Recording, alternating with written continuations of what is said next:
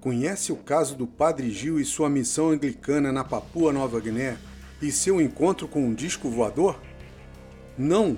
Então senta que eu vou contar a história. Solta a vinheta!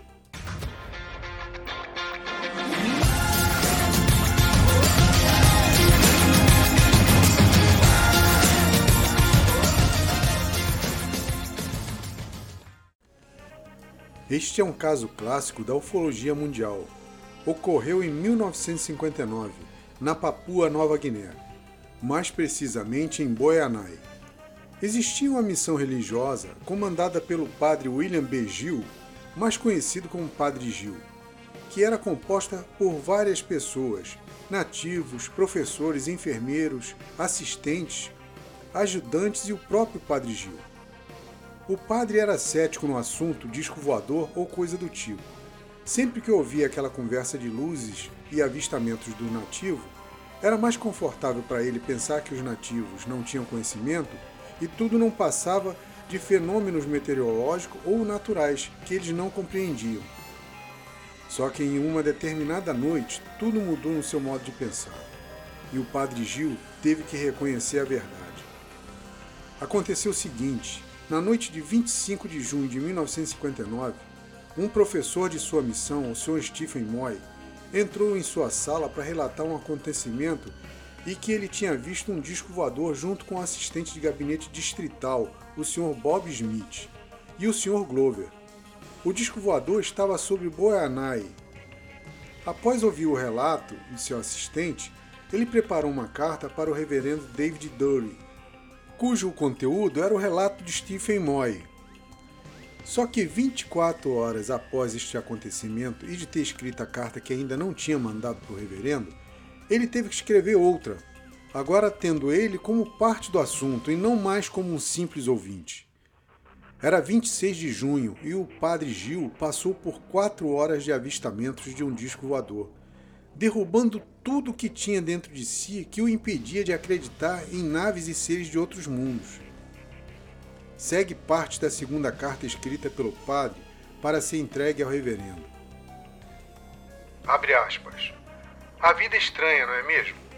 Ontem eu escrevi uma carta para o senhor expressando as minhas opiniões sobre discos voadores. Agora, 24 horas depois, tive uma mudança nas minhas opiniões.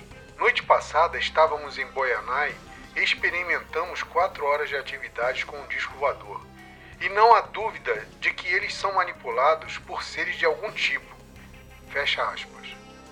Na noite em questão, o padre Gil estava com 38 nativos, os professores Stephen Moy e Ananias Harata, além da esposa de Stephen, a senhora Nesli Moy.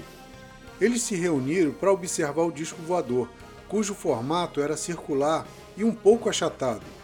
Tinha uma aparência sólida e na parte de baixo tinha quatro pernas ou pés que talvez fossem apoio para o pouso. De tempos em tempos, o disco emitia um feixe de luz azul em direção ao céu em um ângulo de 45 graus. Eles repararam que na parte de cima do disco começou a aparecer uns seres humanoides, primeiro um, depois mais três. E eles eram como nós, o padre Gil disse que no momento do avistamento o tempo estava bom, ora limpo, ora com poucas nuvens, que não atrapalhavam a observação, e que o objeto estava em 150 metros de altura, não mais que isto. Além deste disco voador, existiam outros, menores e mais distantes, e ficaram por horas sobre Boianai.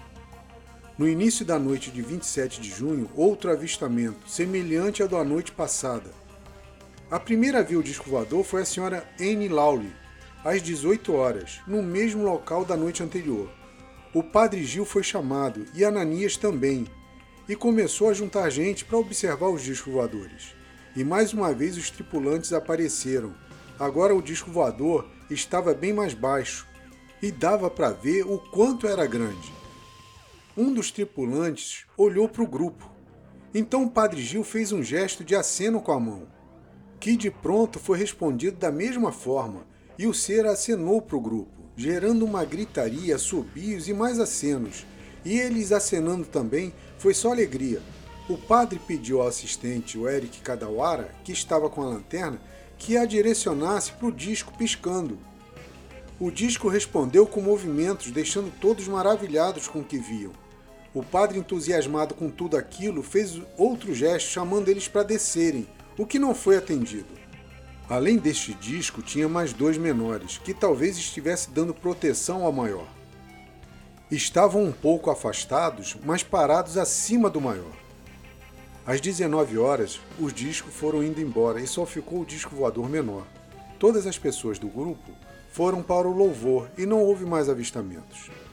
Dias depois, e de posse de suas cartas e de seu próprio relato, o padre Gil, que estava com viagem marcada para a Austrália, viajou e, chegando lá, entregou as cartas ao reverendo e divulgou ao máximo que pôde a sua experiência. Ele entrou em contato com membros da Sociedade Ufológica, a Victorian Flying Saucer Research Society, e registrou o caso lá. Foi a primeira vez em que se teve relato de pessoas com credibilidade e conhecimento assumindo um avistamento na Austrália. Isso gerou uma repercussão na mídia local e depois na internacional, imortalizando o avistamento em Boianai. Em 24 de novembro de 1959, o ministro da Defesa solicitou ao padre Gil uma entrevista sobre o caso, e ela foi realizada em 29 de dezembro de 1959. E após a entrevista, os militares fizeram um relatório concluindo que o avistamento foi dos planetas Júpiter, Saturno e Marte, e não de um disco voador. O astrônomo J.A. Heineck refutou todo o relatório dos militares, dizendo que o tamanho do disco voador era muito maior que os planetas citados pelos militares. E aí, conhecia essa história? Se conhecia ou não, comente e divulgue. Se gostou do áudio, me siga aqui no Spotify e também se inscreva no meu canal do YouTube. O link está na descrição.